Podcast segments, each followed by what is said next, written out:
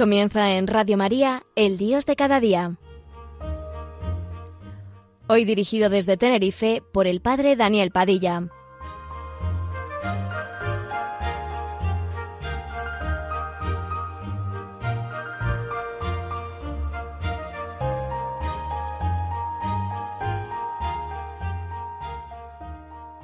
Buenos días amigos. Con ustedes este programa El Dios de cada día en la radio de María, en la radio de la Virgen. Hoy quisiera desde aquí, desde Tenerife, hablarles algo de la esperanza, porque me parece que en este tiempo en el que estamos, al menos es un, tema que a mí personalmente me preocupa. Hay mucha gente desesperanzada que ha tirado la toalla, que está en claro retroceso, en desánimo, parece que le tiene miedo al futuro, que parece que el futuro ya no es un futuro lleno de Dios porque las dificultades son cada día mayores. A mí me gustaría animarles con, con cuatro actitudes y animarme a mí también personalmente. Cuatro actitudes fundamentales para generar esperanza en cada uno de nosotros. La primera actitud me parece importantísima, acoger. La acogida despierta siempre esperanza. Acoger bien a una persona es facilitar en ella la esperanza. La persona se siente más segura, con más fuerza y más resortes cuando se sienta acogida.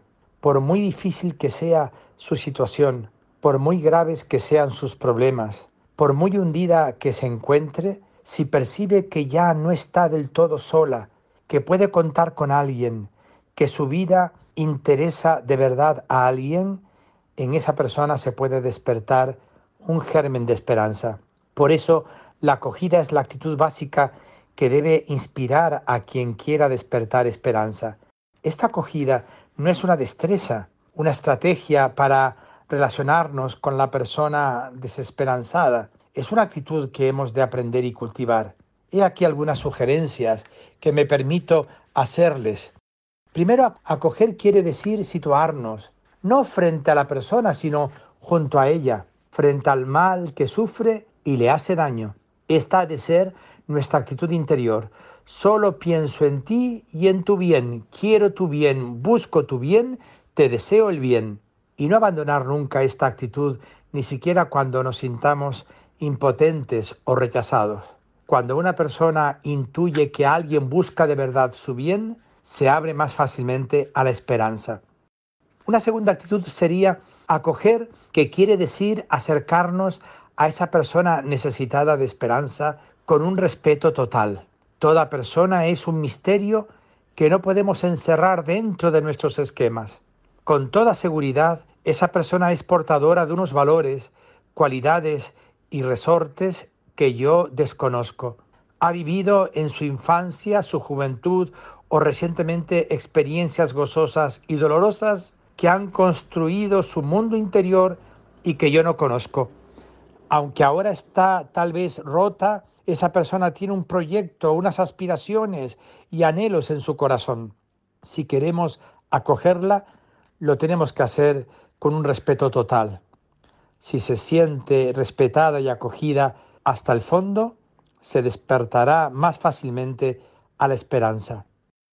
Otra tercera actitud de la acogida sería acoger, que quiere decir no juzgar ligeramente, no clasificar, liberarnos de prejuicios que nos condicionan, mantener una postura abierta y confiada, no distanciarnos interiormente, sintonizar con sus sentimientos negativos de impotencia, desaliento o soledad. Una acogida cálida solo puede nacer de la empatía, de la interiorización del sufrimiento del otro, de la cercanía. La persona que capta esta acogida puede abrirse mejor a la esperanza. Y una cuarta actitud en el acoger. Quiero añadir algo que casi siempre olvidamos. Para acoger de verdad al otro es importante acogernos a nosotros mismos, aceptarnos tal como somos, con sencillez y sinceridad, con nuestros errores y limitaciones, sin complicaciones, con paz le acogemos al otro desde nuestra pobreza, desde nuestras posibilidades. Hacemos por el bien de esa persona lo que podemos, no se nos pide más. Una actitud segunda para despertar en nosotros la acogida sería el escuchar, para despertar en nosotros la esperanza. Tal vez lo primero que necesita la persona que ha perdido la esperanza es sentirse escuchada, poder desahogarse y compartir con alguien su desesperanza. Escuchar es siempre ayudar a recuperar la esperanza. Escuchar siempre. La escucha libera de la soledad, la incomunicación y el aislamiento. La escucha alivia el ansia y los miedos. Cuando la persona puede hablar de sus miedos, incertidumbres o de lo que le quita la paz, comienza a sentirse más segura. Algunos miedos se diluyen y pierden parte de su fuerza amenazadora. La escucha libera de la confusión y el desconcierto. Al desahogarse, la persona va poniendo nombre a sus problemas y sentimientos, se va comprendiendo mejor a sí misma. Escuchar es poner luz en esa vida, hacer verdad. Toda persona en crisis tiene una historia dolorosa que contar. Si un día puede narrarla a alguien que la escuche desde el fondo, esa persona comienza a curarse. La escucha suaviza heridas del pasado, alivia el sufrimiento. La persona herida y maltratada por la vida necesita de alguna manera llorar, desahogarse, expresar su rabia, su pena o su impotencia. Hay fragmentos de esa vida que están rotos y solo se pueden recomponer si esa persona se siente escuchada y comprendida. Escuchar es como acariciar las heridas, acariciar el alma que sufre. La escucha ayuda además a recuperar la dignidad perdida o maltratada. La persona escuchada crece en autoestima, descubre que es importante para alguien, se despiertan en ella nuevas sensaciones, comienza a sentirse viva, con más fuerza para reaccionar y enfrentarse a sus problemas. Podrá descubrir un sentido nuevo a su vida y a sus problemas. Pero la escucha no es algo que brota en nosotros de manera espontánea, requiere esfuerzo, atención y cuidado. Para aprender a escuchar a las personas que sufren o están en crisis, no basta aprender técnicas, es necesario cultivar unas actitudes, He aquí algunas sugerencias. Antes de nada, es bueno recordar que escuchar es una forma de amar. La escucha al que sufre es amor activo y gratuito. Escuchamos a esa persona porque nos interesa su dicha y su dignidad. Escuchar al otro es amarlo. Para escuchar es necesario estar atentos a la originalidad propia de esa persona concreta. No es uno más, no es otro caso igual al anterior. Cada persona es diferente. Vive y siente sus problemas de una forma propia, única y original.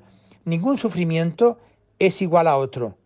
La escucha ha de ser activa. El que escucha desde dentro el sufrimiento y la crisis que vive una persona no se queda mudo, distante, pasivo, se interesa por el otro. Trata de descubrir lo que encierran sus palabras, lo que está tratando de sugerir. El que escucha sabe preguntar con discreción y respeto, trata de sintonizar con el estado de ánimo, el sufrimiento o la impotencia del otro, sabe reformular. No sé si te entiendo bien. ¿Qué me quieres decir con esto? Escuchar exige crear un clima de confianza, una atmósfera de cercanía, de comprensión que ayuda a la persona a comunicarse en profundidad hay que merecerse la confianza. La persona en crisis nos tiene que sentir cercanos, comprensivos, vulnerables como todos, compartiendo su sufrimiento. Escuchar exige dar tiempo, respetar el ritmo de la persona que se está comunicando, respetar su pudor y su dificultad para descubrir su mundo íntimo, tener paciencia, saber esperar. Hagamos un breve descanso. Escuchamos una canción. Santa María de la Esperanza, en la radio de la Virgen, es una súplica. Que sea María la que nos ayude a mantener la esperanza.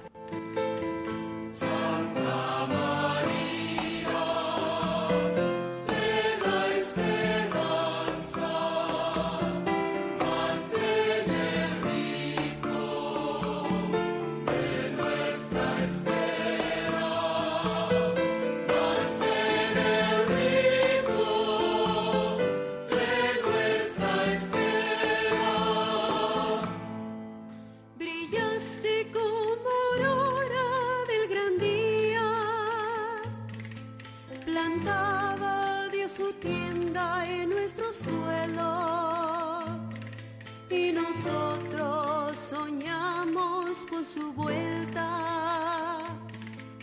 Queremos la llegada.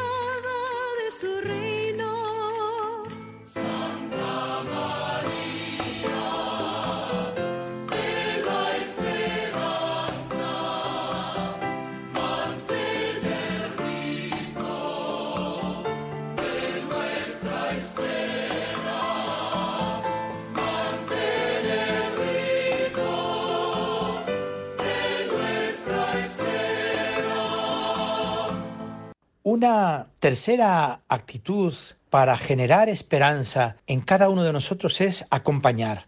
Vamos a pensar un poco qué nos pide una persona que está sufriendo una crisis que pone en peligro su esperanza. En primer lugar, es una persona que está viviendo un problema concreto que ella conoce como nadie, pues lo está viviendo en su propia carne. En segundo lugar, este problema le está provocando un sufrimiento más o menos profundo. En tercer lugar, ese sufrimiento genera en la persona diversos sentimientos que, de alguna manera, ponen en crisis su esperanza. Angustia, tristeza, pena, miedo, soledad, rechazo, incomprensión, humillación, sentido de inutilidad, impotencia, vergüenza, confusión, inseguridad, tal vez culpabilidad. Todos estos sentimientos pueden, de diversa manera y en grado diferente, hacer difícil la esperanza. ¿Qué es lo que realmente busca esta persona cuando, desbordada por su problema, se siente impulsada a pedir ayuda? Sin duda, quiere encontrar alguna solución a su problema y a sus sufrimientos, pero su búsqueda es más compleja. Lo primero que busca es ser comprendida en los sentimientos que está viviendo, que captemos lo que sufre, que nos pongamos en su piel. Está pidiendo además que de alguna manera compartamos su sufrimiento desde una actitud de empatía, que sintonicemos con lo mal que está. Naturalmente quiere que nos interesemos en comprender la realidad de su problema quiere que le acompañemos a buscar juntos caminos de solución. En definitiva, podemos decir que, en el fondo, lo que nos está pidiendo esa persona es que le acompañemos a recuperar la esperanza. ¿Cómo hacerlo?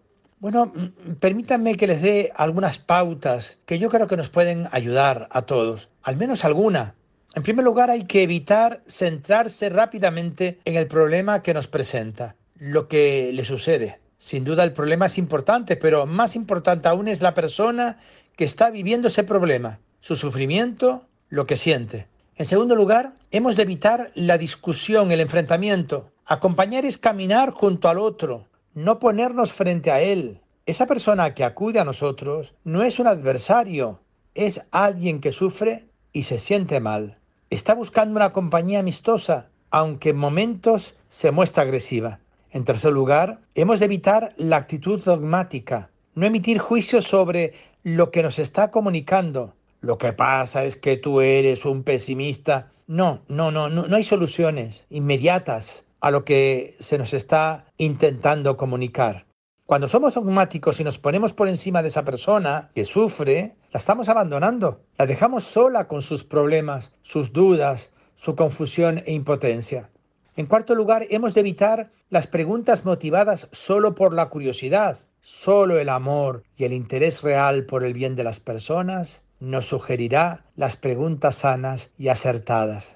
En quinto lugar, hay que evitar también los tópicos. A todos nos pasa lo mismo. Tranquila, todo pasará. Sé más optimista. Son latiguillos que sacamos inmediatamente, son tópicos que no responden a lo que la persona está sintiendo en ese preciso instante. Las respuestas cargadas de falso optimismo, las invitaciones fáciles a animarse, casi siempre indican falta de empatía y comprensión a la persona.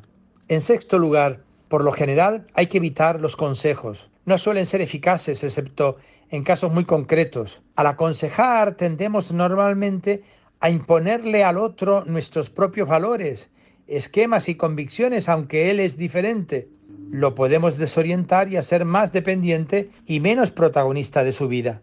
En séptimo lugar, lo importante es acercarse a la persona que sufre en actitud de empatía, tratando de ponernos en su lugar y en su piel. Empatía significa, en primer lugar, cercanía, compartir lo que vive aquella persona, vibrar con su sufrimiento, no mantenernos indiferentes, dejarnos conmover.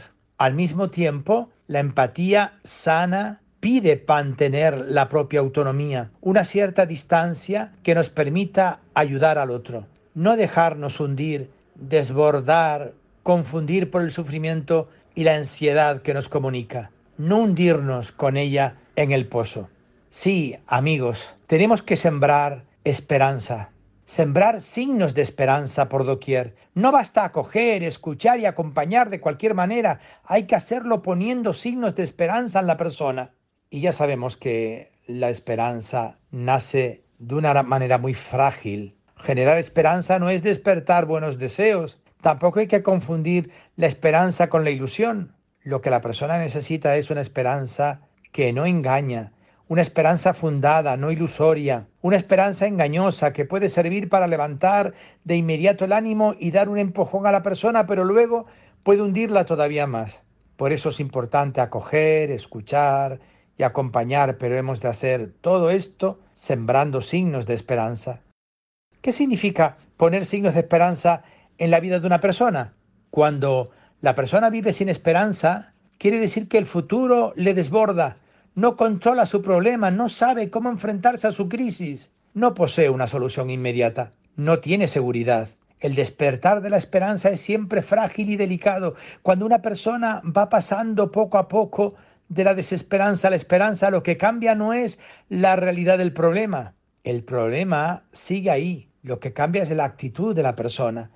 La esperanza no brota porque ya hemos encontrado una solución para el problema. No, la fuente de la esperanza está en la otra parte. La esperanza no está asociada propiamente a una solución o a una receta que se ha encontrado al problema. Es más bien una fuerza interior, una aceptación nueva de la situación, una confianza diferente que da un talante nuevo a toda la persona, aunque el problema siga ahí. Describamos finalmente unos pequeños signos de esperanza, porque como es natural, esta esperanza necesita unos puntos de apoyo, unos signos donde poder fundamentarse. Difícilmente cambiará la actitud de la persona ante el futuro si no encuentra ahora mismo algún signo que permita despertar su esperanza. Signos tal vez pequeños y modestos, pero que pueden ayudar a un cambio de actitud, recursos nuevos, sugerencias, valores, posibilidades no ensayadas, horizonte más amplio, nuevas relaciones y apoyos. La persona, en primer lugar, tiene que captar estos signos antes de nada en sí misma, experimentar que puede vivir aquella situación de otra manera, que tiene recursos y posibilidades en los que no había pensado, que puede convivir con aquel problema de manera más digna y positiva, que aquella situación tan dolorosa pueda ayudarla a madurar y a crecer. En segundo lugar, la persona puede además captar signos de esperanza en otras personas, Tal vez descubre que puede contar con personas en las que no había pensado. Hay personas que la escucharán y apoyarán. Tal vez no está tan sola como creía, puede confiar. El hecho de poder comunicarse con alguien es un signo esperanzador. La persona se ha podido expresar, ha podido hablar de su problema, se ha sentido escuchada y acogida, ha experimentado una relación diferente, una comunicación positiva en la que la persona ha podido experimentar la cercanía, la escucha sincera, el interés y la empatía de otra es un signo muy importante para recuperar la esperanza. Quiero terminar, amigos, diciendo que una persona que acoge, escucha y acompaña, ella misma se convierte en signo de esperanza. Tú y yo lo podemos ser. Signos de esperanza en medio de un mundo desesperanzado. Hay personas que transmiten y contagian esperanza no solo con sus palabras, sino con su presencia, su modo de ser y de vivir, su manera de mirar la vida, su forma de tratar a las personas, comunican esperanza, contagian la fuerza interior que llevan dentro, la esperanza que los mueve a ellos mismos, contagian salud, paz, armonía, serenidad, bienestar, generan esperanza. Es una suerte encontrarse con esas personas. Son en medio de la vida una especie de teléfono de la esperanza, un teléfono móvil que genera esperanza. Sí, amigos, a generar esperanza en un mundo desanimado y desesperanzado. Buenos días amigos.